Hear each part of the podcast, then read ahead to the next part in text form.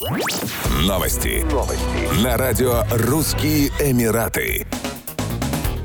В Дубае беспилотные летательные аппараты будут использовать для тушения пожаров в высотных зданиях. Соответствующее разрешение получило Управление гражданской обороны Дубая от Главного управления гражданской авиации. Отмечается, что право на эксплуатацию дронов также позволит управлению использовать их при тушении пожаров в труднопроходимых местах, в том числе на складах с опасными материалами и в других замкнутых пространствах. Планируется, что новые технологии позволят спасателям быстрее реагировать на вызов и справляться с возгораниями. В первом квартале 2022 года года Главное управление гражданской авиации Дубая выдало 180 эксплуатационных разрешений на использование дронов. Сегодня в Эмирате легально пользоваться ими могут около 20 тысяч человек. Власти также завершили лицензирование 181 оператора и 879 дронов, которые будут использоваться в коммерческих и государственных целях. Новые дроны позволят спасательным службам экономить время и усилия и быстрее устранять аварии всех видов.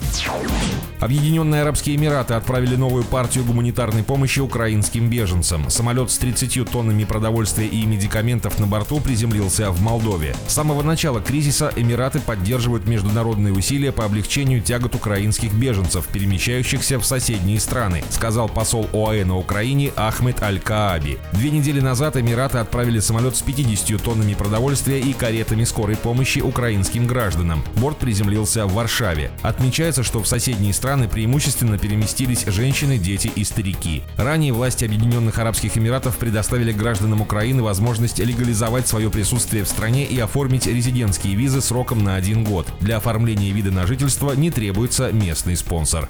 Еще больше новостей читайте на сайте RussianEmirates.com